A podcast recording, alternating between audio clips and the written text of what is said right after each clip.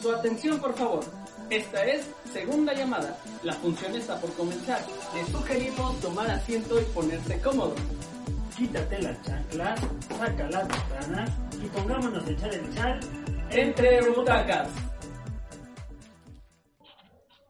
Pues a ver qué tal está. Está muy aquí. Ya sé. Pero bueno, ustedes, ustedes disculparán, pero son, son días de, de venta pandémica y acá está el, el señor haciendo su, su vendimia. Pero pues bienvenidos otra vez este, al, En nuestro podcast. al podcast que, que ya se está haciendo eh, costumbre, espero, para muchos de nosotros poderlos ver. Y pues vamos a seguir entonces platicando. Ahora traemos a un personaje de la danza, la verdad, para, para la comunidad este, de aquí de la Ciudad de México, Claro. creo yo. Tenemos la fortuna de conocerlo, de, trabajar con él en algún momento. Así que vamos a dar su, su reseña y ya luego lo, lo presentamos. Él nació en la Ciudad de México. Su interés se centra en la danza folclórica, la técnica y el movimiento del cuerpo para ampliar sus habilidades creativas. Su labor ha sido fomentar la danza en, todo lo- en todas las personas que se interesan por la misma, con la filosofía de que la única limitante que se tiene es la mente. Es egresado de la Escuela de Danza de la Ciudad de México del director Héctor Fink Mendoza en 2004, donde también nosotros somos Egresados. egresados.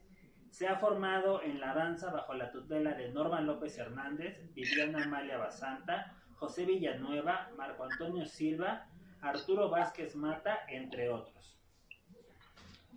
Es miembro activo del Ballet Folclórico de México desde el año 2005. Ha participado en diversos fes- festivales internacionales como la Expo Shanghai, Feria de las Flores de Medellín, Bienal de Danza Cali Colombia. Participó en el marco de las actividades del año dual en Reino Unido en el London Coliseum, Festival Internacional Cervantino en diversas ocasiones, así como numerosas giras internacionales alrededor del mundo por más de 15 países. A nivel nacional ha participado en los eventos culturales más importantes compartiendo escenario con la primera bailarina Elisa Carrillo.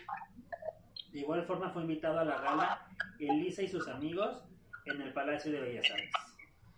Participó también en la bienvenida al Papa Francisco en 2016 en el hangar presidencial, en el encuentro por Chapultepec celebrado en el altar a la patria y asimismo en la gala para la presentación del libro Homenaje a una vida en la danza 2016 a cargo del Centro Nacional de Investigación, Documentación e Información de la Danza José Limón o el CENIDI Danza. Fue galardonado entre varios integrantes del Ballet Folclórico de México con la medalla Jaguar Internacional de las Artes y actualmente imparte clases virtuales en la página oficial del Ballet Folclórico de México. Así que pues nuestro invitado de hoy es Tonatiu Hernández. Aplausos. Hola, hola Tona, ¿cómo estás? Hola, bien. ¿Cómo se encuentran ustedes? Bien, también aquí acaloró, acalorados un poco. Pero gustosos de tenerte, de tenerte aquí con nosotros para platicar. Muchas gracias, ¿eh? mucho gusto. Gracias. Pues mira, esto se trata para, para ir como rompiendo el, la formalidad, ¿no? De- es como una plática casual, ¿no? No queremos tampoco vernos muy, muy cuadrados en, en todo lo que, lo que vamos a platicar. Y pues más contigo, por ejemplo, que te- tenemos pues, ya rato de, de conocerte, a lo mejor no hemos eh, Coincidido coincidido en, en los últimos años de manera directa, pero bueno, tenemos la confianza de conocernos ya de, de algunos años y de haber salido de la misma este, escuela que nos, que nos formó muchos de, de nosotros. Entonces, pues para empezar, ¿qué, qué planes tenías para este 2020? Profesionalmente hablando. Cada año es, pues siempre es distinto, ¿no? Hablando dancísticamente siempre es distinto, ¿no? los bailarines no, no, no somos robots, ¿no? ¿no? No somos, no estamos en automático. Entonces, uno de, mis retos del 2020, profesionalmente, este,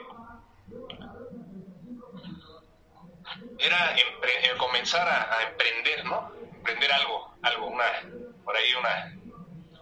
Que luego se ceban las cosas, ¿verdad? Soy medio supersticioso. Una escuelita, ¿no? Una escuela. Pero pues con esto de la pandemia, pues el destino llega y te tira tus planes, ¿no? Lo sopla, ¿no? Los derrumba. Se burla de uno, se burla del ser humano el, destino, ¿no? Pero sí es de, los planes que tenía era, era una, era una meta, eh, poner una, una escuela, aprenderla, pero ahorita es, es, imposible. Ya tenías más o menos como la, la estrategia que querías como llevar para lograrlo sí, ya, ya estaba. En eso ya, ya, ya tenía ahí como poco de camino recorrido. Que nada más era poner las manos a la obra. Estaba todo planificado. Y esto no, no estaba planificado, ¿no? La pandemia no, no contábamos con esto. Pero bueno.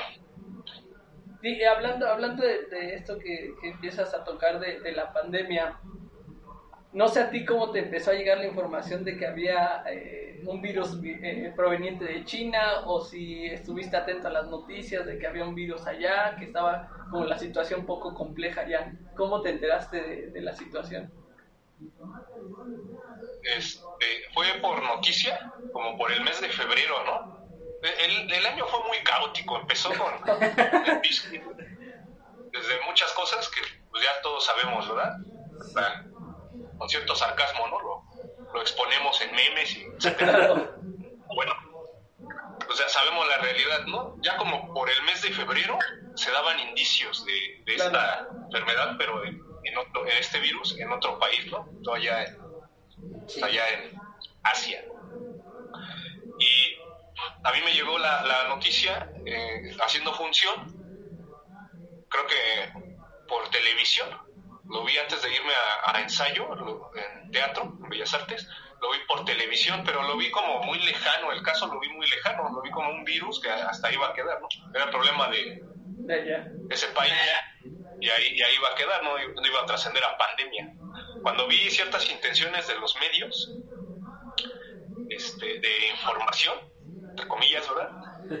Este, sobre una posible pandemia, pues más o menos ya, ya me proyectaba un futuro, ¿no? Como que ya me estaba sonando a influenza esto, a lo que se vivió hace 10 años, ¿no? Me hice, me hice la idea, me hice la idea, pero no, no lo tomé tan en serio. Dije, posiblemente, pero han salido más virus. El año pasado salieron otros virus, este, etcétera, ¿no? Claro. Entonces no, no, no, no, no creo, ¿no? No lo, no lo veo tan cercano.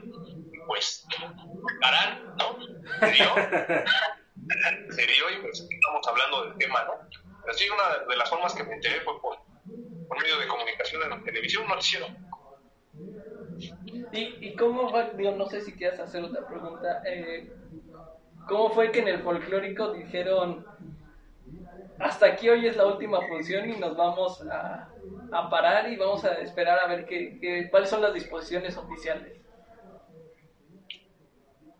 En, el folclórico es como, es como un guerrero el folclórico. le gusta batirse al folclórico. En este tipo de situaciones le gusta como, como ser estandarte cultural.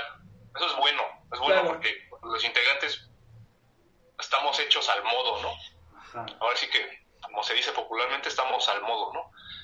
Y este, ya habían suspendido ciertas actividades en el Palacio, pero el folclórico tomó la, la iniciativa de seguir adelante. Dos, dos semanas más con funciones. Y si se podía, o daban espacio a, posiblemente a aplicar algún un protocolo ya de, sanidad, que todavía no se veía, este, creo que hubiéramos seguido dando funciones, o estaríamos dando funciones. Pero no, no, no, ya no, ya no fue posible este, corría en riesgo la, corre riesgo la salud, corrió en riesgo la salud y, este, y pues los jefes definitivamente decidieron pues no seguir. Pero sí se tenía planeado seguir dando, dando función. Y hubieran visto ahí la forma, hubieran visto la forma de seguir, seguirse presentando ahí o en otro espacio, ¿no? Claro. Aunque sea con sana distancia, coreografías de dos metros. No sé, hubieran visto la forma, como ahorita lo hacen, ¿no? Dando clases en línea, etcétera. Por ejemplo, ahí, qué bueno que tocas ese tema. Suspenden las, las funciones, pero la escuela o ustedes como, como compañía oficial siguieron eh, dando actividades en línea o también al principio pararon y luego empezaron a, tener este ensayos o clase o cómo, fue que lo, resolvieron ustedes? Inmediatamente que se detuvieron las actividades, ah, eh, empezamos con los ensayos en línea. Siempre, siempre se preocupan por el entrenamiento del bailarín y este y pues no no no no, no se proyectaba el, el alcance ¿no? que iba a tener esto yo me imaginaba, no soy doctor, me imaginaba un mes y medio, un mes. La influencia duró un mes, un mes cachito, y así más o menos proyectaba esto. Ya llevamos más de un mes, ¿verdad? llevamos bastante que terminar Es como un, terror, ¿no? Así que un sueño, ¿no? horrible, una pesadilla. Estoy diciendo un poco sarcástico, pero el confinamiento es, no es muy agradable, ¿verdad? Estar encerrado. Y este y ahí en, el, en el ballet lo, tienen muy presente, pero les preocupa que el bailarín no, no, este, no deje, ¿no? No se vaya de la compañía, o sea, que sigamos, que sigamos unidos, sigamos trabajando. Inmediatamente se empezaron a dar clases en línea, como los ensayos, que tomamos diariamente, pero en, línea. Siempre se procuró lo mismo. Súper. Sí, digo, eso, eso es fundamental, ¿no? La preparación constante del bailarín, que no puede dejar un día, porque al día siguiente ya empiezas a notar eh, el día que te faltó de, entrenar, ¿no? Sí, claro. ¿Y, ¿Y en qué momento tú dijiste, ok, estos, estos ya se paró, esto, eh, digo, tal vez, tal vez incluso no lo sentiste porque, como comentas, terminando eh, las actividades como en teatro o ensayos formales, siguieron ensayos en línea.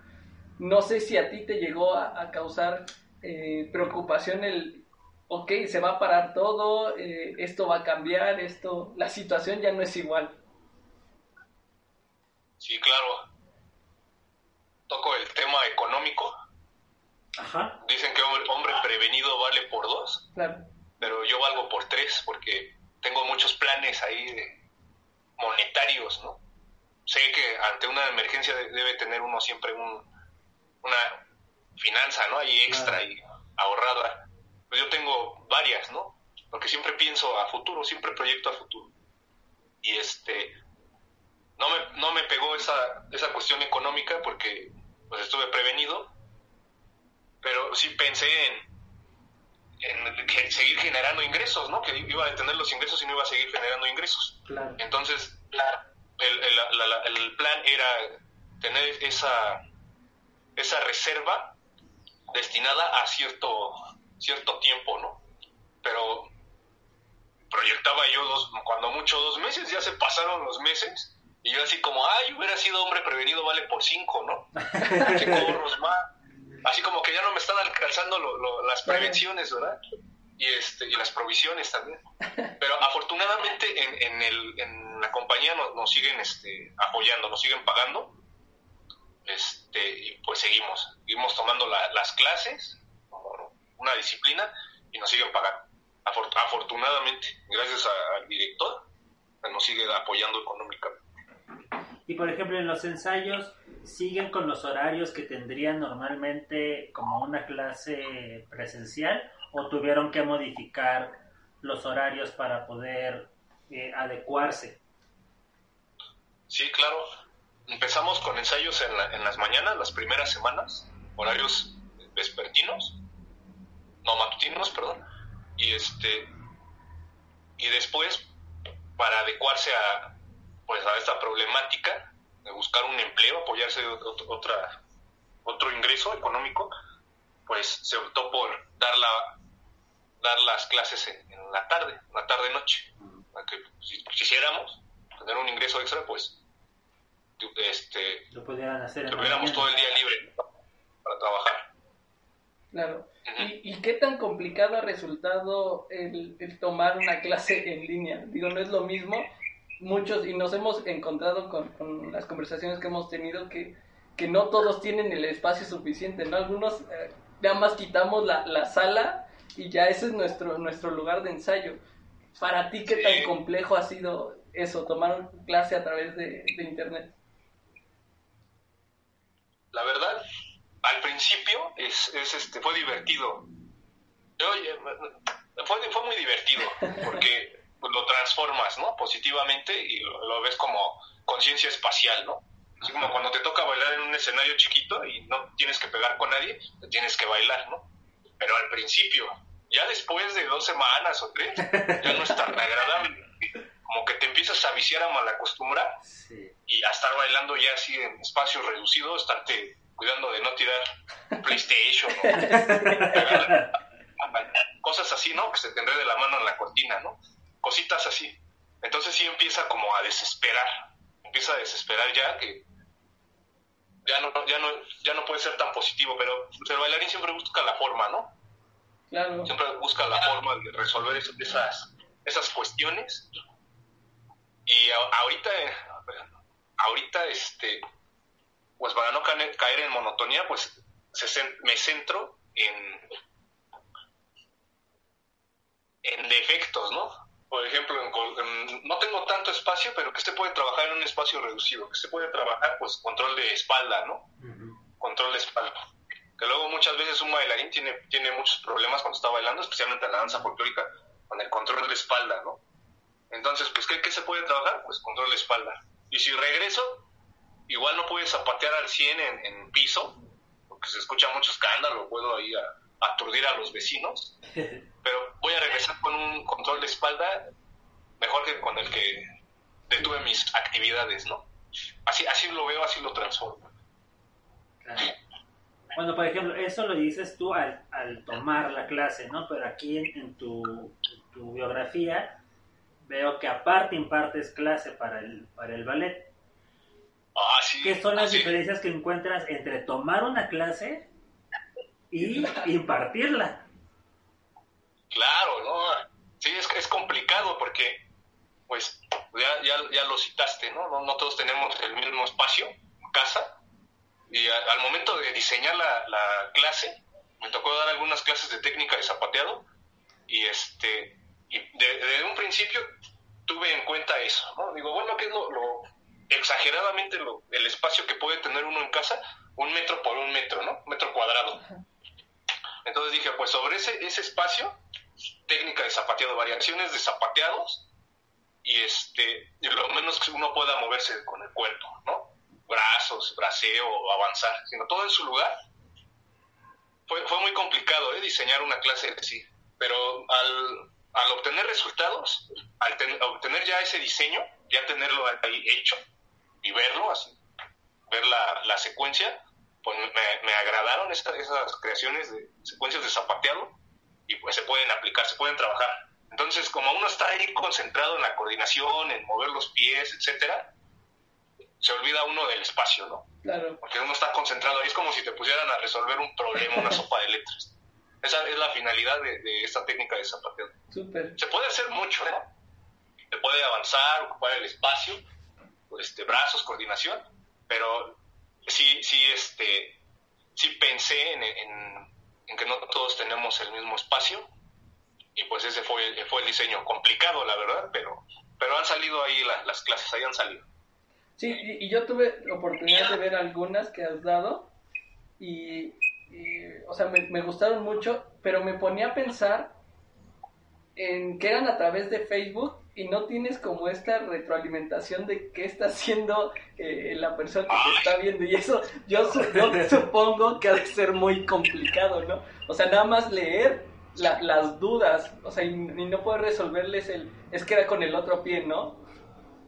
Sí, claro, pues tienes ahí un apuntador, ¿no? Está ahí atrás y así, repite el paso, que te pongas de espaldas, esto y uno así de, ay, es complicado, pues es que no, no, les ves las caras, los rostros no es lo mismo, ¿no? Definitivamente no es lo mismo. Pero ya en el diseño, ¿no? De la clase, como que vas cubriendo esa, esa, esos, eh, pues esas cuestiones, ¿no? Por ejemplo, si regularmente la gente, ¿no? Pregunta el paso tres veces, pues uno ya conscientemente al dar la clase, aunque no lea los mensajes, repetirlo tres veces, ¿verdad? Uno va cubriendo ahí esos ángulos, ¿no? Ah, de espalda siempre piden, pues, básico, ¿no? Eh, hacer el paso de frente, de perfil y de espalda. Aunque no lo pidan, pero ahí va a haber alguien que siempre va a requerir, ¿no? Que, se haga así el paso. Y obviamente pues, funciona, ¿no? Funciona y hasta aprendes más. Porque sí, obviamente, una, una clase así presencial es, distinta, ¿no? Es más rica. Sí. Sabes los rostros, ves a quién, quién se está haciendo pato, quién te está engañando, quién, quién no, quién te, te volteas. Eso es, eso es fascinante, la verdad. ¿no? Ustedes dan clase también y se dan cuenta, ¿no? Eso es muy, muy padre, ¿no? Sí. Pero sí, es esta cortas conexión a través de una pantalla y estás así, de lejos, ¿no? O sea, estás como hasta por allá atrás y, tienes dudas, ¿no? O sea, de, cómo te ves. Yo tengo esa duda, ¿eh? Yo tengo esa duda de, a ver, ¿cómo, cómo me, perdón las palabras, cómo me estoy viendo al dar la clase? O sea, necesito tener un reflejo, un alumno que me vea y a ver si se está riendo de mí para, ay, estoy muy relajado, ¿verdad? Pero pues ahí, ahí le, le, echo ganas y este y con el diseño de la clase pues es lo que lo que da la base, ¿no? Para, para dar una buena clase, un diseño, una clase bien preparada. No llegar a improvisar, ¿no?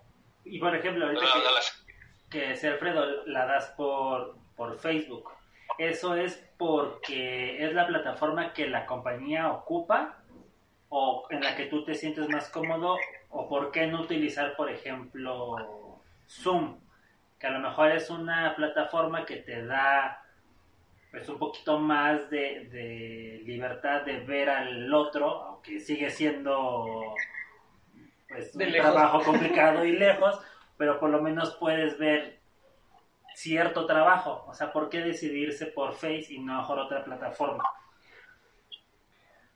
Me imagino que no sé cuántos integrantes se pueden conectar en la plataforma de Zoom. Mm. Aproximadamente, no, no sé cuántos. Creo que hasta 100. Porque, acá cuando empiezan las clases en vivo, pues son mucho más de 100, ¿no? Sí, sí, por todos los seguidores 500 en línea. Ah, Entonces, yo creo que sí sería complicado si la página pretende dar clase a, todos los seguidores de la página, darla por Zoom, ¿no? Como que no, no alcanzaría, ¿no? Lugares, ¿no? Para, para la gente que quiere tomar las clases, ¿no? Y, y, en estos momentos está haciendo un estandarte para, pues, para el país, ¿no? Así como muchas agrupaciones y muchos grupos, compañías, los, están, lo hacen también. este Pues el ballet no, no es la excepción y, busca, ¿no? Yo creo que por eso se elige esa plataforma. mi primera clase, la primera clase que impartí la, fue por, por Instagram. Por Instagram fue. A mí me agradó más por Instagram, por la resolución de la cámara. No sé, me gustó más por Instagram. Pero en Facebook han, han funcionado, han funcionado también y este y han tenido buena buena difusión también. Luego he recibido mensajes de, de otros maestros u otros bailarines que ocupan las secuencias, ocupan las secuencias. Entonces sí, sí ha, funcionado. Ah, eso, eso me agrada y digo que la, la, la respuesta de, de, la gente está ahí, ¿no? Por eso siguen constantes las clases, por eso cada semana ponen su calendario de esta semana va a haber estas clases, ¿no? Sí, claro. Digo, si fuera caso contrario, de que no le no tuvieran el recibimiento, yo creo que ya lo hubieran eh, dado por terminado, pero los resultados están ahí, ¿no? Sí, sí, claro. Y... Luego... Dime, dime, dime, dime. Bueno, ya, adelante. No, dime, dime, adelante. No, es, esta, es que esto de Zoom, ¿no? Toco el tema porque nosotros tomamos las clases por esa plataforma. Ok. Y somos ochenta y tantos. Que nos conectamos dos compañías, ¿no? Y a las dos compañías nos dan clase de ballet. Entonces sí es muy gracioso, ¿no? Que se conectan ochenta y tantas personas a tomar clase de ballet. Y el maestro pues corrige, ¿no? Pero... Corrige lo pues, general, me imagino. O a los que tiene pues cerca en la pantalla.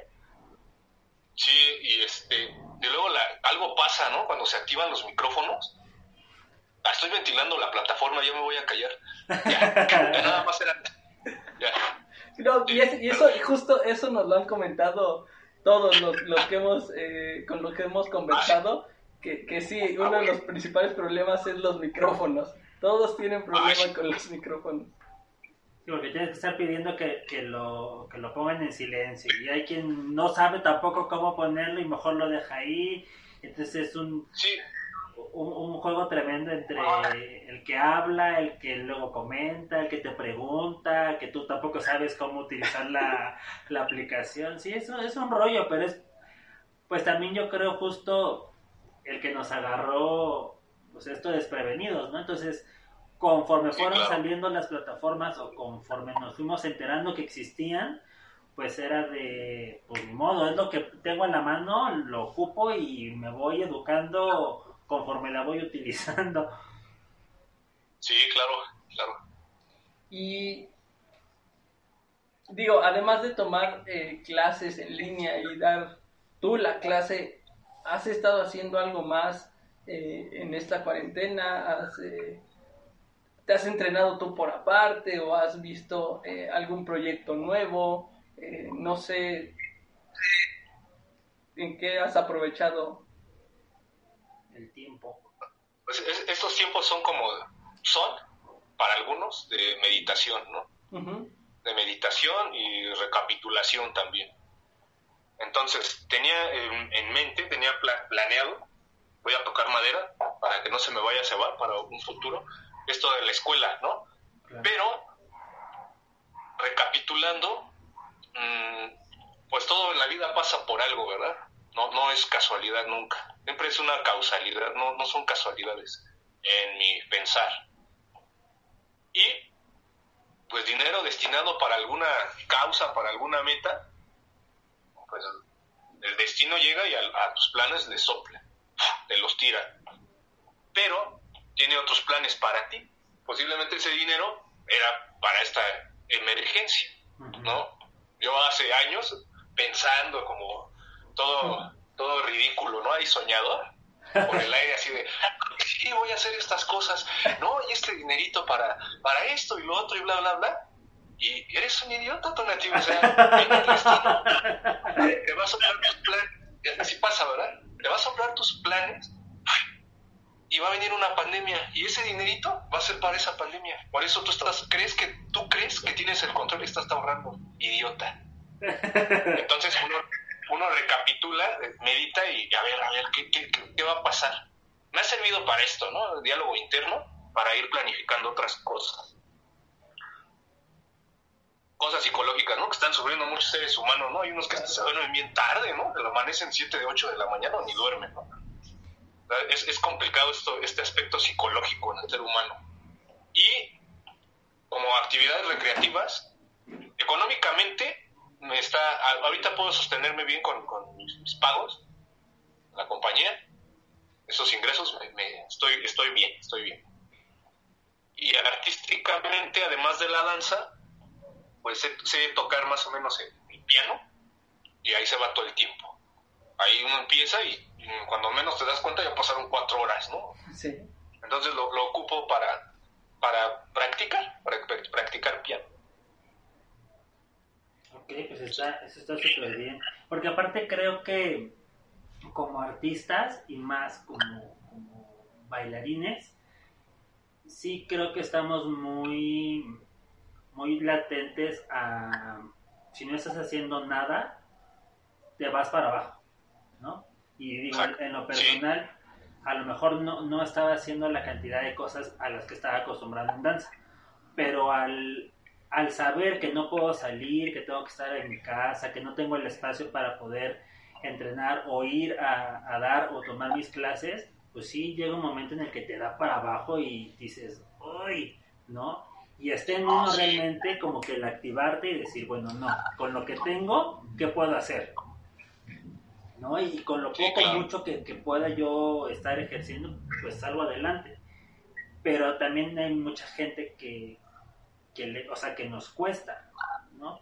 Porque alguna vez sí sí alguna vez leí que decían que justo el artista es el más propenso a la depresión, ¿no? Porque necesitas como de la estimulación externa para sentirte eh, apabullado y, excitado. Y cuando no lo tienes, pues rápido es, es lo que te puede dar para abajo. Pero qué, qué, qué bueno, como dice Tona, eh, este, esta época para utilizarlo un poco de introspección, ¿no? Incluso conocernos nosotros como debilidades mentales que, que pudiéramos eh, tener, incluso romper esas barreras psicológicas que a veces tenemos y que nos evitan crecer o, desarrollar todo el potencial que podamos tener, ya sea bailarines, ya sea artistas plásticos, músicos, tocar eh, cualquier instrumento, a veces las barreras son más mentales que, que de talento o que de eh, aptitudes, ¿no? Y, este, esta introspección y decir, ok, ahorita no puedo hacerlo como estaba acostumbrado, pues entonces ahora, ¿cómo lo hago? ¿No? Y creo que eso si lo sabemos aprovechar va a ser beneficioso para nosotros en vez de, contraproducente de, no estar desarrollando la actividad como la teníamos eh, o como estábamos acostumbrados. Sí, la creatividad tendría que salir a flote, ¿no? Y decirte, órale, ¿qué, qué podemos, qué podemos realizar? Y en este caso, para ti, ese, ese tipo de ejercicios de, de introspección y de lo que dices de ponerte a tocar el piano, ¿te ha llevado a pensar o reestructurarte en nuevos proyectos. O sea, decir, bueno, a partir de ahora puedo entonces buscarle también por este lado, generar un trabajo, un proyecto, un, nuevo ingreso, sumarlo a lo que ya tenías de la escuela. Sí, claro, bastante. Este, lo mencionaste, el artista se, se alimenta, ¿no? De emociones externas, colores, sabores. Y pienso que el, arte vive también en, en, la persona, ¿verdad? Por naturaleza, el ser humano tiene, es arte el ser humano. Y en el interior hay, hay arte, definitivamente. Se desarrolla con el tiempo, algunos tienen talento, virtudes, etcétera. Y estos momentos de introspección, recapitulación, meditación. Te sumerges, ¿no? Ayudan a que te sumerjas en ese espacio y por ahí aparecen cosas, ¿no? Por ahí aparecen cosas, aparece inspiración, ¿no? De, tan, tan relajado que, que te pones, que adoptas esta... Pues es una, es una disciplina. Eso de meditar es una disciplina también tiene sus niveles, ¿no? Sí.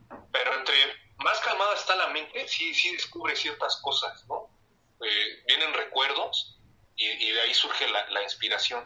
De la vida que traes también, recapitulando, aquí también viene inspiración.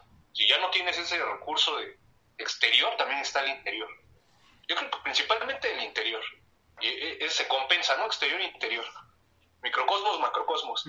Pero este, pues es lo que me ha funcionado, la verdad. Y surge eso, es lo que mencionaste también, de, crear proyectos, ¿no?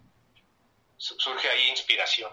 Está uno así cerrado, con los ojos cerrados y de la nada, ¿no? Surgen cosas y ya empieza aquí uno a proyectar. Pero es distinto, es distinto que cuando estás haciéndolo como mentalmente, ¿no? Es, es, es más conscientivo, más conscientivo los artistas lo entendemos perfectamente. Porque nos dedicamos a esto, lo entendemos perfectamente. No, no hay mucho que, describir, ¿verdad? Justamente ayer tenía una plática de, de la pandemia. Habíamos visto muchas películas, ¿no? De pandemias, de zombies, de, guerras mundiales, lo que sea, ¿no? Y lo veíamos como ciencia ficción. Pero ahora que es la realidad, llega a sorprenderte y decir, ok, la realidad no tiene límites.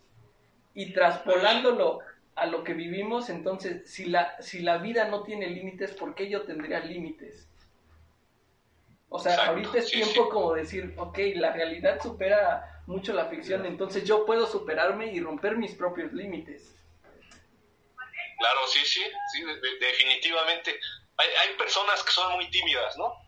Y ahorita en Facebook principalmente, videos y videos y videos de igual gente, que estás subiendo, que estás zapateando, ¿no? O sea, eso es fabuloso, ¿no? O que les daban miedo enseñar su rostro, su cara y salen dando maquillaje y todo eso está excelente, ¿no? Es excelente. Y lo mencionaste también, o sea, esta, esta situación ayuda, ¿no? Ayuda a que también la gente salga, ¿no?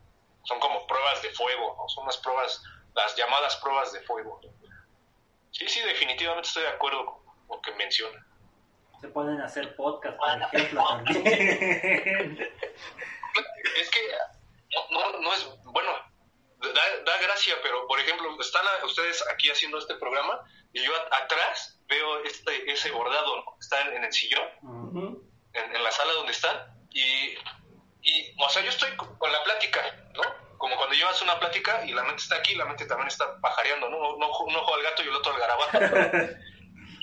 y a mí ya se me ocurrió una combinación para unas mallas de ensayo, o sea, eso ya me inspiró, o sea, alimenta, ¿no? O sea, todo, todo lo que sea arte es, fabuloso, es fantástico. Música, danza, eh, el video de un niño que vi hace rato, hace poco, de un niño que está bailando guerrero que tiene creo que cuatro años o tres, o dos, una cosita así. No, no zapatea, pero el simple hecho de verlo eh, te ubica, ¿no? Dices, ah, qué bueno que estoy en la danza folclórica, ¿verdad? Qué bueno que elegí este camino, la verdad. No, es fantástico, es, es, fantástico. Y la verdad lo que están haciendo ustedes es, fantástico, es fantástico. Está, bien a que haya difusión y este pues que den a conocer ¿no? a personas que se dedican a esto. ¿no? Y también ustedes se dan a conocer, ustedes se dedican a lo mismo y, se expresan. Pero fantástica labor que hacen, Y gracias por invitarme. Muchas gracias. Oye, y está, está ahorita recordando, el folclórico sacó un challenge del Son de la Negra, si no mal recuerdo. Ah, sí. ¿Cuál fue como lo que los motivó a, hacerlo? El, el, el como sacar esta parte creativa, el, el dar a conocer que estaban trabajando. Si tú participaste, ¿cómo fue como el proceso de decir, ok, me están pidiendo esto, desde dónde lo grabo, cómo lo grabo, cómo, cómo ves el resultado final, o sea, cuál fue como todo su proceso para, para al final plasmarlo. obviamente en mi caso, este, es el compromiso, el compromiso que tiene el nombre de la, de la compañía, ¿no? Lo, va a ver, lo van a ver muchos seguidores y estamos en tiempos de, pandemia. Entonces, la exigencia puede bajar un poco porque uno está en casa, no, no, tienes no estás en un salón de ensayo, no tienes el espacio adecuado, etcétera, ¿no? Pero eso no debe cambiar la calidad. Ya de ahí empieza el, compromiso con el nombre, responder por el nombre de la compañía. En caso, este, me dijeron, nos dijeron, a varios, a muchas parejas, creo que ocho parejas, este, que vamos a, realizar este challenge y lo hacer con el son de la negra. Manden, nos vamos a conectar a cierta hora por Zoom y ahí lo vamos a grabar, ¿sí? No, no que sí, ya llegó la hora y en, el, y en ese momento, pues, yo me, imaginaba estar en, función. De hecho, aquí tenía en la mente Bellas Artes. O sea, un, bailaba. Pero eso, eso para mí fue un recurso porque como estoy en casa es, es un choque, un contraste psicológico de no te la crees. O sea, estás en casa y vas a hacer un video como si estuvieras bailando en una función en línea y te van a ver. Pero estoy en casa. O sea, a ver. sí. me doy a entender. Estoy en Bellas Artes estoy en Bellas Artes. Haz de cuenta que estás haciendo función. Y ahí me veía yo haciendo función. Bellas Artes, con la compañía. Me sentía con el sombrero y el traje, ¿no? Y haciéndole ahí. Y, pues, lo que, noto, lo que noté ya cuando vi el, trabajo terminado, pues que había cierta conexión, ¿no? Con los demás bailarines, porque todos parece que están haciendo función, ¿no? Que casi están bailando y están haciendo todo esto. Cosas ahí, pues, de Amalia Hernández, ¿no? Pienso que es la, responsabilidad y, el compromiso con la compañía. La compañía responder por el nombre, el por qué estamos ahí, ¿no? O sea, sacar, dar la cara por, por, el nombre de, la compañía en ese, en ese challenge, ¿no? pero en mi caso pues ya lo, expresé, lo, lo, que, lo que experimenté, fue mi recurso. Claro. Imagina, estoy en pieza. Súper. Y, y a partir de todo esto, eh, ¿cómo empiezas a vislumbrar, a, a, ver cómo van a regresar o en tu opinión personal, eh, cómo crees que van a retomar las cosas o cómo vas a retomar tu vida profesional, tus planes que ya tenías o nuevos proyectos que ahorita en cuarentena han, surgido? ¿Cómo, ¿Cómo ves ese regreso a la, a la hora eh, llamada nueva normalidad? Desconozco bastante esto de la nueva normalidad. Sé que están habiendo, hay semáforos para retomar las actividades. Hace poco leí que en algunos días vamos, la Ciudad de México va a pasar a, semáforo naranja e incluye ciertos este, sectores, ¿no? Pero este, no incluye el teatro. No incluye el teatro, ni la danza, ni etcétera, ¿no? Eso yo no sé si es al, semáforo amarillo verde o amarillo o verde, desconozco y no, y no sé ni, yo creo que proyecto eso como un mes, ¿no? Estoy siendo optimista, ojalá que en un mes ya, ya podamos adoptar esta nueva normalidad. También desconozco, vi, tengo un contacto de España que se dedica al teatro, es actor, y este, hizo una transmisión en Instagram y fue a ver una función de teatro y ponen maniquíes en la sala, en las butacas, para tener la sana distancia. Entonces están sentados al lado hay tres maniquís. Eso es en España. En Madrid creo que es en Madrid.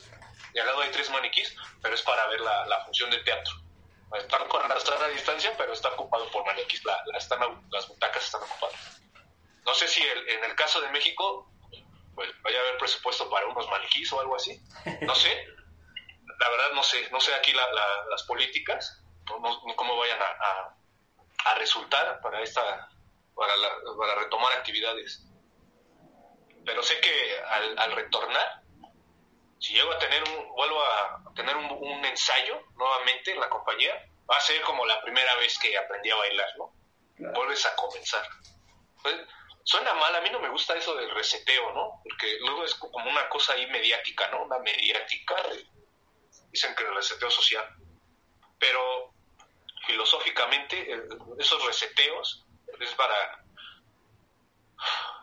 para reiniciar, ¿no? Cosas que uno a cosas que uno, uno, si uno tenía 10 piedras aquí en la espalda, un reseteo espiritual que es, avienta esas piedras y sigue adelante, ¿no? O incluso cosas que se te habían olvidado, ¿no? Cosas que ya hacías, pero que diste por hecho y se olvidan hacerlas y que ahora con este reseteo que dices, ah, pues por eso disfrutaba un poco más la danza o eso me motivaba a, hacer, a seguir haciendo cosas, ¿no? Este receteo yo creo que ayuda a eso. Sí, ya, así lo, lo, veo, lo proyecto, ya desconozco los, los semáforos, cómo vamos a retomar actividades, pero estoy seguro que el primer ensayo va a ser hacia fase 4 o 5 de Super Saiyajin. sí, sí, sí. sí, porque aparte creo, que, también para muchos se nos vuelve como, como una situación de trabajo, ¿no? O sea, sí es cierto que te dicen, si, si trabajas en lo que amas, pues ya no es trabajo, ¿no? O sea, aunque te paguen, lo, disfrutas y entonces este, pues no te pesa hacerlo. Pero también creo que, que llega un punto en el que se vuelve todo tan rutinario que a veces las cosas ya las haces por mecánica, ¿no? Ah, pues sé que tengo función el miércoles y el domingo, pues ya sé que tengo que ir, bla, bla, bailo y voy. ¿no? Entonces ya se vuelve como tan mecánico que ya no lo disfrutas, ya no lo, ya no lo vives al 100. Y a lo mejor también esta parte de, de descansar un poco, de saber que no puedes estar ahí, pues te hace como revalorar toda la situación y justo lo que dices, ¿no? Regresar como con, con todas las ganas de decirlo y volverte a plantear por qué estás parado donde estás y por qué estás haciendo lo que haces. Y creo que desde esa perspectiva, pues todos nos deberíamos de parar, siendo artistas o no. O sea, lo que te dediques, pararte y decir, si esto no me está llenando, o sea, ya me di cuenta que aún con la pandemia no me llenó, pues me muevo de lugar a algo que me llene y si aún con esto me, me me llena el alma, pues le seguiré haciendo y echándole las ganas, aunque gane dos pesos, ¿no? Pero le trabajaré para seguir ganando un poco más conforme vaya pasando, pasando el tiempo. Y, y lo platicábamos hace unos, unos, unos días con, con Alfredo, porque eh, viendo la información justo de, cómo íbamos a empezar a regresar a, a trabajar con todo esto, eh, Ishkaret, por ejemplo, implementó, porque ellos ya abrieron, y para su espectáculo implementaron las caretas, ¿no? Y ellos ya dan función con, con la careta. Pongámonos ahora en el escenario que así fuera en la Ciudad de México. ¿Qué tan complicado crees que sería bailar en, el, en Bellas Artes toda una función con una careta? Imagínate bailar matlachines con tu careta, este... ¿Cómo, cómo crees que, que, eso vaya a, a ser práctico? ¿O, o, o qué opción pensarías en que solucionaría el problema? Pues, si es una manera de evitar la, la transmisión del virus, pues está, está perfecto, ¿no? Sé que la, las primeras funciones que empezamos, empezaríamos a usar caretas surgirían bromas, ¿no? O sea, entonces yo me dar Vader, ¿no? O sea, sí, sí, bailando, ahí en pleno baile habría chavos que empezarían a hacer tontería y media, y media. Pero las chicas se ahorrarían mucho maquillaje, porque no serviría de nada, ¿no? O sea, no sé, ¿las, las caretas son transparentes o...? Sí, transparentes. ¿No, así? Bueno, no, no, yo pienso que no, no, no tendría tanto caso usar el maquillaje, ¿no? Pues tendría que ser un maquillaje muy cargado para que se pudiera notar a través de la o careta. por encima de la careta. Nada más las pestañas, ¿no? Eso, eso. O sea, ahorrarían también mucho maquillaje y darían, pues, esa, esa, esa cosa, ¿no? De dinero, ¿no? Estar gastando maquillaje. Pero si es una forma de detener la, la, la, la transmisión del virus, pues, adaptarnos, ¿no? Adaptarnos. Nos, nos, ha tocado bailar con máscaras, ¿no? De viejitos, diablos. Como es de sofocante, ¿no? Luego hasta se sí. pegan las máscaras así en la cara. Está horrible, pero uno aguanta, ¿no? Uno resiste. No sé, no sé cómo sería bailar un programa completo con máscaras, la verdad. No sé, no sé. Tendríamos que aplicar esta de los danzantes, ¿no? Que se ponen aquí paliacates para contrarrestar los efectos del calor, ¿no? Algo así porque sí, sí está complicado, ¿no? Pero si es la, la forma para, para evitar la, el, la, transmisión, pues bienvenida, ¿no? Bienvenida y seguimos bailando y pues, este, difundiendo arte, ¿no? Claro. Espectáculo. Y, y esto me, me, llega a otra pregunta que le habíamos hecho a, a otras personalidades con las que nos hemos sentado a conversar. Si creen que eh, esta situación podría decirse que es el principio del fin del teatro, de, del arte escénico, y no, y no en que ya no va a haber danza, ya no va a haber música, sino toda esta experiencia de voy a comprar mi boleto, me siento en mi butaca con gente alrededor y los murmullos, ¿no? Antes de, que se dé la tercera llamada y cuando sea tercera llamada el silencio eh, total en espera del, del show. Eso es una, el público y la del otro lado los bailarines, el, el sobre todo los, los folclóricos, ¿no? Que es contacto, es con la pareja, es eh, que el careo, que, que, la vuelta y todo eso. Con estas medidas de, de tu metro y medio de distancia, ¿cómo sería? A eso nos referimos con que podría ser el, el principio del fin del arte escénico. ¿Tú qué opinas? ¿Tú qué dices?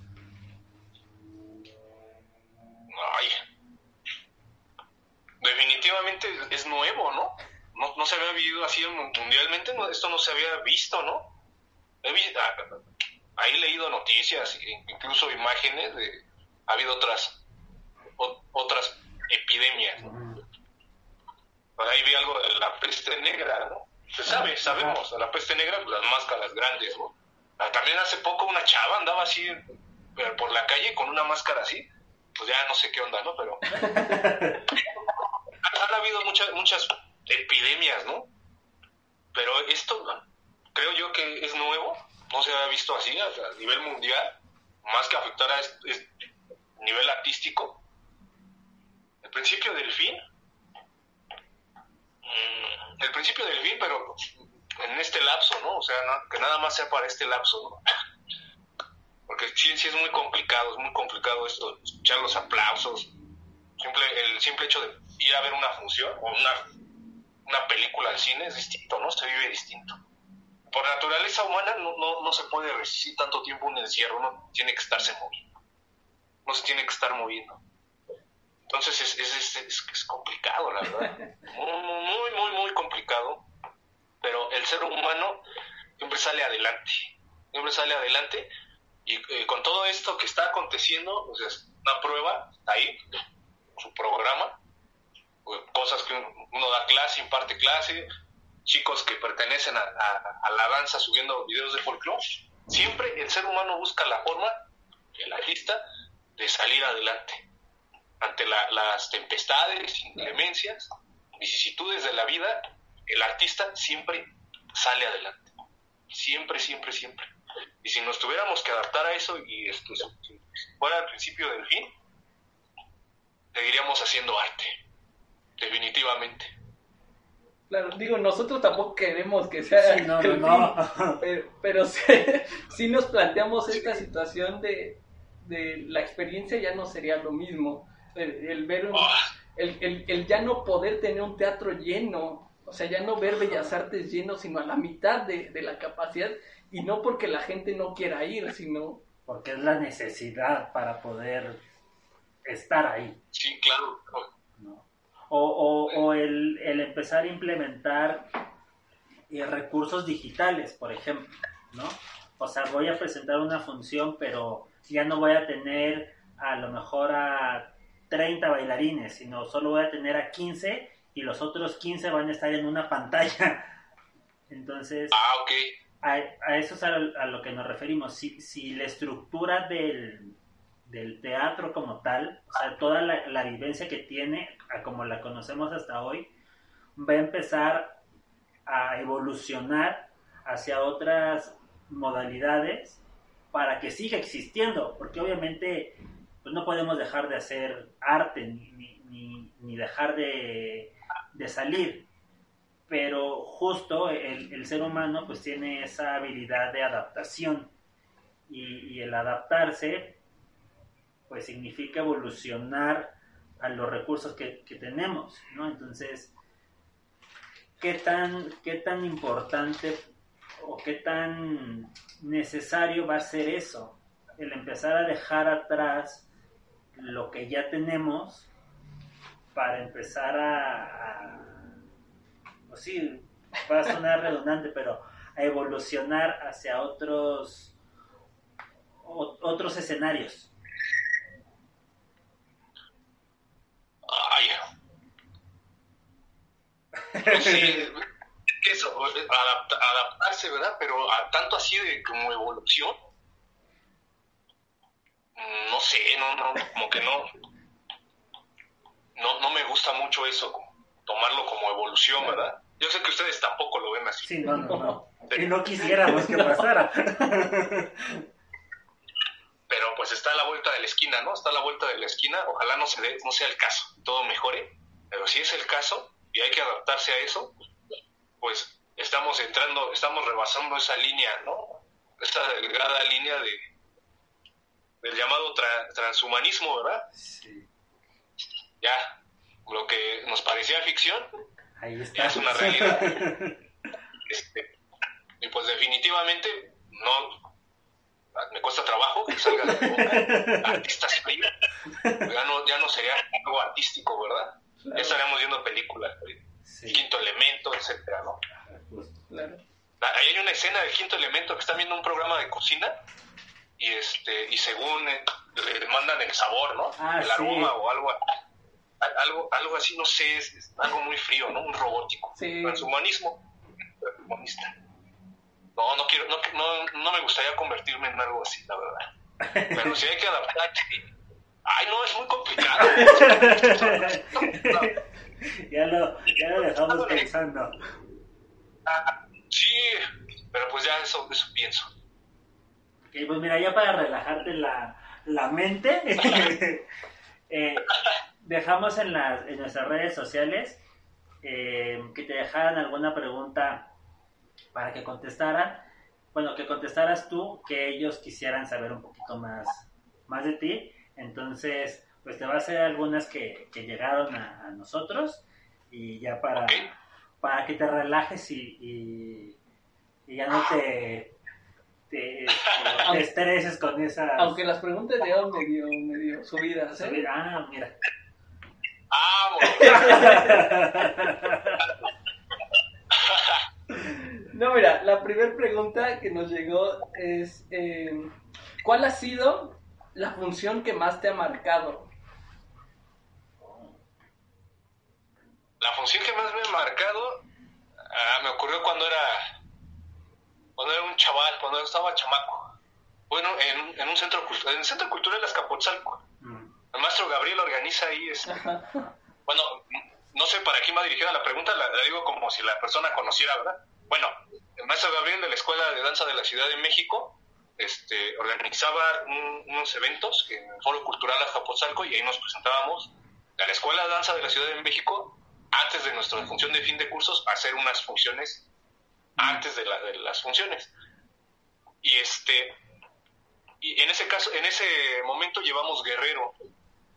Yo siempre ensayé Guerrero en el salón de clase y este pero nunca me aventé la iguana. Nunca, porque ah, era un chamaquito, pero confiado. Era un niño que a, la, a la mera hora de la función yo me la voy a aventar. Y el maestro, por alguna extraña razón, no me, no me dijo nada porque yo creo que confió en mí. Dice, ah, se la sabe aventar, Tonatiuh. Se la sabe aventar. Gran mentira, nunca me la supe aventar. Y yo siempre confié en, en mi tal, según en mi talento, de, ah, me la voy a aventar, yo me la voy a aventar. Claro que sí me la pero nada más es así, lanzarse y Tenía fácil. 10 años. Tenía 11 años, 11 años, estaba, estaba chi- chiquillo. Fuimos- fui a la función y, y sí me marcó demasiado la función porque fue la vez que tuve más nervios en la vida. Ya era la función y ya vi la realidad. Ya estaba ahí presente la realidad, escupiéndome en la cara, te vas a aventar la iguana y nunca la ensayaste.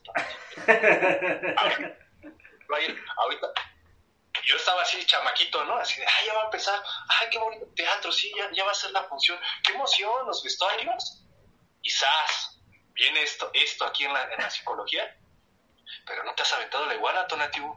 ¿Cómo te la vas a aventar? Y ya estaba aquí la realidad, ¿cómo va a aventar la iguana? ¿Cómo va a aventar la iguana? Pues hablé con el maestro Gabriel, lo vi, este, maestro, ¿puedo hablar con usted? ¿Qué pasó, Tonatiuh? Que, este, es que me da mucha pena, pero le quiero decir esto. Es que nunca ensayé la iguana. Pero sí te la sabes aventar, ¿no? Mm, Es que nunca la he hecho. ¿Cómo crees, Tonatiuh? ¿Cómo crees? Dice, no, pues la vas a hacer.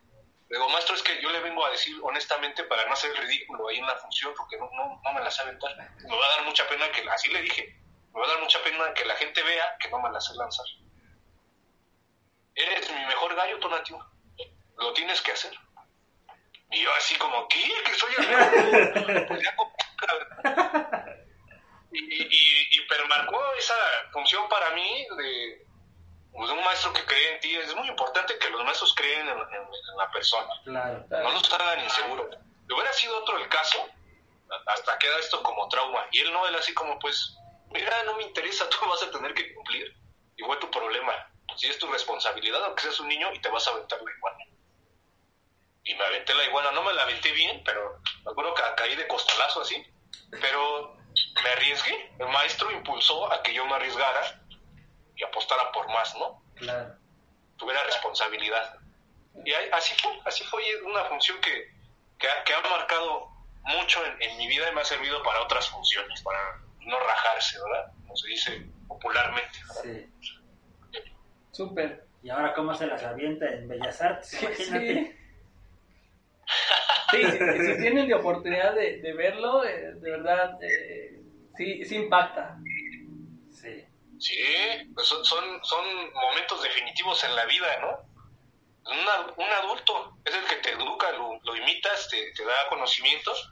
Si es el adulto incorrecto, de eso va a depender tu futuro. Tú tienes cierto grado de conciencia, pero también tu entorno, es el que define tu personalidad. Tú sabes qué quitas y qué pones, Claro, claro. qué reseteas. Sí. Pues la segunda pregunta va, va un poco ligado, yo creo. Eh, ¿Por qué decidiste ser bailarín?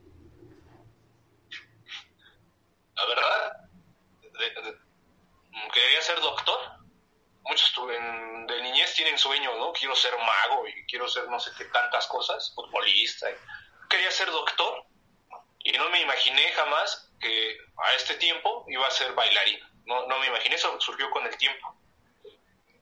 Y al entrar a la escuela de danza de la Ciudad de México, que estuve ahí ocho años, entré a la edad de siete años, este, me fui enamorando de la danza, me fui involucrando con la danza y me fui enamorando de la danza. Al principio fue un gusto, fue un, un coqueteo con la danza, así, de lejos, en un festival de danza que vi en Xochimilco, un coqueteo, fue así, ay, pues, me, me atrae la danza, ¿no? Vamos a ver qué, qué surge, ¿no? Pasa un año, pasa dos años y terminas siendo conquistado por la danza, ¿verdad? La danza te conquista. La danza te conquista totalmente. Y pues de, de niño no, no tuve proyectado ser, ser bailarín o dedicarme a, a- al arte. Claro. Y, y nos llegan otras dos preguntas, pero creo que ya nos la respondió. Una es, ¿qué persona eh, te ha marcado más en, en la danza?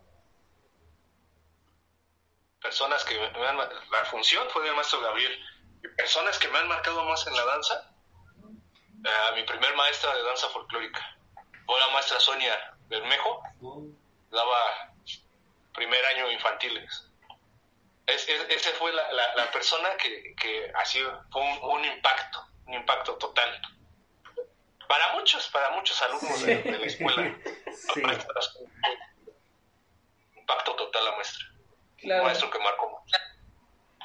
Porque para los que, digo, no tengan la, la fortuna, o han tenido la fortuna de, de- de conocer de la maestra Sonia, era una maestra, híjole, estricta hasta por donde no, pero al mismo tiempo muy amada por los niños. Y, tenía yo creo que muchos conflictos con los papás justamente por cómo a veces los llegaba a tratar, ¿no? Tan, tan severa y tan rígida, pero la verdad es que cuando uno veía eh, la, la presentación final en el, en el escenario, decía, no, pues maestra, grítele, péguele, este, arrastre a mi niño porque hacía de verdad maravillas con, con los, con, los, con los chamacos. Y yo creo que para claro. muchos que estuvieron con ella ha sido como, como la persona que los ha marcado para bien. Sí, sí. Sí, sí, la, la maestra Sonia. Para, definitivamente la maestra Sonia. Para para enseñar un zapateado de tres. Su palo madera. Paz y fuerte y, y movidaña. Así como movidaña, pero mujer. mujer. y, este, y estricta y comprometida, ¿eh? Comprometida ahí estaba. Luego llevó sus guaraches a veces y ahí se ponía a zapatear. o sea, ahí zapateaba y, y hasta riéndose. O sea, una, una, un buen ejemplo, ¿no? Definitivamente un maestro que marca la vida, marcó la vida de muchos bailarines, ¿verdad? Claro. Y pues ya la, la última pregunta, eh, ¿qué consejo tú les podrías dar a, a los chicos, a las chicas que, que van empezando en este, en este mundo de la danza y que, que quieren o pretenden dedicarse a... primera, y yo creo que es la, la base, es la, es la columna de, de- Muy complicado porque puede entrar en conflicto con otros artistas, ¿no? Esto del ego superior, ¿verdad? Hablando, refiriéndome al ego superior. Creo que la base es hacer el egoísmo a un lado. Desde que uno toma su primer ensayo, hacer el egoísmo a un lado. Eso no existe. Tú no eres nada. Tú no eres el mejor bailarín ni eres el peor bailarín. Tú solamente vas a superarte. Vas a superar tu nivel. No vas a superar el de los demás, ni el de tu maestro, ni el de las compañías de allá. No, tú vas a superar tu nivel. Y hay muchas frases de bailarines que hablan sobre esto, ¿no? Claro. Se refieren a esto. Nureyev habla de esto, ¿no? Y este. Yo creo que ahí está el extracto. ahí está la, la, la pulpa, uno de los secretos, es hacer el egoísmo a un lado. Ustedes saben que en cualquier compañía, en cualquier grupo, en cualquier escuela, esto existe. Siempre hay esto, ¿no? Siempre hay envidia, siempre hay egoísmo y siempre hay hipocresía, como en muchos ámbitos, ¿no? En muchos ambientes se da esto, pues el, el, en la danza no es la excepción. Yo creo que el mejor consejo es no intoxicarse y hacer eso a un lado, porque eso te permite crecer. Cuando siempre te sientes nada, estás en constante recreación, siempre estás evolucionando. El momento en que tú en tu mente está esa limitante de creerte que ya llegaste a un nivel superior y que, que porque tienes, miren, me podría poner de ejemplo, ¿no?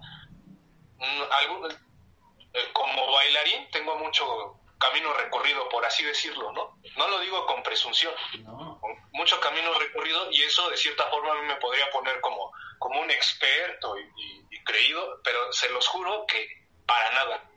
Yo me siento como un explorador, como si fuera un antropólogo, un etnólogo que anda ahí en aventuras y anda conociendo el mundo, etcétera, pero hasta ahí, hasta ahí llega. Y uno obviamente adquiere experiencia, pero eso no tiene por qué alterar tu personalidad, por qué alterar tu interior, intoxicándote y haciéndote una persona presuntuosa, ¿verdad? Claro. Eso te desconecta del aire. La, la, maestra Viviana Basanta a, habló sobre ese tema. Dio una, una pequeña conferencia y, este, y habló sobre ese tema del artista, ¿no? Se desconecta. Cuando, cuando el, el artista, el artista deja de, de estar en, en, constante recreación, se desconecta de, de, su interior. Y es muy importante que el artista, en este caso el bailarín, esté conectado con su interior, con su nada, porque de la nada surge todo. Entonces, si en la supuesta nada tienes, soy el mejor, soy puras, puros diálogos egoístas, vanidosos, etcétera, pues eso no eso corta tal conexión, ¿verdad? Eso es lo que el mejor consejo que les doy es hacer esa cuestión egoica a, a un lado, como artista. Pero hay artistas que lo, lo he visto, uno conoce, sabemos del tema, que utilizan el ego, ¿no? Utilizan esta cuestión egoica y es considerado también un arte. Yo soy de, de lado que no utiliza esta cuestión egoica. Soy partidario de esta de esa corriente. No, y de verdad créanme que lo que lo que dice es este es neta. Esperen. Dos segundos en lo que claro, claro. este Gustavo va hacer unas cosas. Ah, perdón, perdón. Otra vez. Eh, que lo, lo que lo que dice Tona lo, lo, di, lo, habla desde la realidad. A mí me, me, me, tocó conocerlo, bueno, trabajar con él eh, hace unos años en el grupo donde, donde yo bailaba y daba clase. Y a Tona lo invitaron para que nos ayudara a, a bailar, ¿no? Y cuando llegó Tonatiuh, la verdad es que a mí se me caían los calzones y yo ya no quería dar clase porque yo decía, ¿cómo le voy a dar clase a Tonatío? O sea, porque sí, sí para muchos que te conocemos, sí eres una, Referente. una referencia muy grande, ¿no? Como bailarín justamente lo dices por toda la trayectoria que tienes, desde que yo te conozco siempre fuiste como, como un chavo súper con esa mm, capacidad de transmitir la danza, ¿no? Muy, muy grande. Y, y yo creo que a cualquiera que le, que le preguntes por Tonatiu te va a decir puras cosas buenas. Y a mí me daba como mucha, pues mucho nervio, ¿no? Y decía, ¿cómo, cómo, cómo yo le voy a dar clase a Tonatiu? O sea, ¿cómo le voy a decir a Tonatiu? Es que corrígeme ese paso porque no sale. Y creo que te lo comenté una vez. Y Donatio fue como de, no, pues, o sea, yo estoy aquí para aprender y para, para que me corrijas y para enseñar, ¿no? Y eso habla muchísimo de la humildad, porque cualquier otra persona, ¿no? Y, y hasta alumnos ahí es como de, ¿por qué me corriges, no? Y yo sí, sé bailar y no me importa y hazle como quieras, así seas el maestro o el director, yo bailo así y, y, me vale. Y el entonces tener a gente con ese tipo de trayectoria y de calidad que a pesar de todo siguen siendo humildes y, sencillos, bueno, creo que es, es importantísimo que, la, que las nuevas generaciones también lo, lo entiendan, porque muchos así trabajamos. Y hay algo que ha pasado que los maestros ahora, con tal a lo mejor de que la gente se les se quede o, les sean leales, pues suben tanto el ego que luego para bajárselos, uy, es bien complicado. Bien complicado. Entonces, qué bueno, qué bueno que tú lo tengas tan claro y siempre tan presente de, de eso y que nunca cambie pues esa esencia que tienes tú. No, pues sí. Pues es, que ya son cosas, ¿no? Como, como raras, ¿no? De, de, conversar, ¿no? Pero sí, totalmente de acuerdo contigo. Luego son incontrolables esas personas. Uno debe como que, pues, lidiar, ¿no? Sobrellevar. Luego no puedes lidiar con personas así puedes sobrellevar, no, no es lo mismo. Pero sí, sí es complicado. Y, creo que en su polo, como lo veo, en su polo opuesto, a ellos también les es difícil lidiar con personas que no son así. ¿sí? Es, la, es la otra corriente, ¿no? esas dos vertientes de, de personalidad, de, no lo quiero decir, ¿no? De magia buena y magia mala, magia negra y magia blanca, ¿verdad? Tenebrosos y, y positivos pues cada quien, ¿no? Igual nosotros somos los tenebrosos para ellos. Claro. Ellos se sienten positivos porque pues así la mente es muy engañosa. Pero si no te daña, si no te daña, pues adelante. Y no dañas a los demás, pues, pues adelante. Pero creo que tienen más puntaje para dañar esas personas, ¿no? Que se dedican como a, a hacer así, ¿no? Como, como la víbora de la mar, ¿no? Sí. ¿No? sí. Pues, pues, de verdad, eh, Tona, gracias por, habernos aceptado la invitación, gracias por la confianza de, de conversar, un, conversar un rato, eh, de, pasar también un rato tan agradable contigo. Eh, yo sé que, que, todo lo que nos has dicho es verdad, porque así es como te conduces con la vida y, y lo poco que he convivido contigo lo he visto, lo poco que he tomado clases incluso de ti es lo que he visto y es lo que proyectas eh, en todo momento. Entonces, de verdad, eh, gracias por, por conservar tu esencia y, conservar el mundo de la danza, aunque sea en una persona eh, intacta y, tan, tan cálida como es tu personalidad. de verdad, otra vez, gracias por habernos aceptado la, la invitación y tienes el espacio abierto para otro día que quieras conversar. Ahorita fue por, por esta situación de la pandemia, pero ojalá estemos conversando en que, en que el teatro no murió. Ah, no salió Vader Pues nada más, si lo quieren seguir en sus redes sociales, tanto en Facebook como en Instagram, está como Folcloricosaurio Rex Hernández, para que vayan y ahí lo, lo dejen, igual lo vamos a dejar aquí, aquí abajo la, sus redes sociales. Y pues nada, muchas gracias por, por escucharnos, por vernos y los esperamos la, en la próxima emisión, emisión de, de esto que fue Entre, Butacas. Adiós. Esta es Ter. ¿Esta es la llamada? No, ya se acabó. Ah, bueno, vámonos.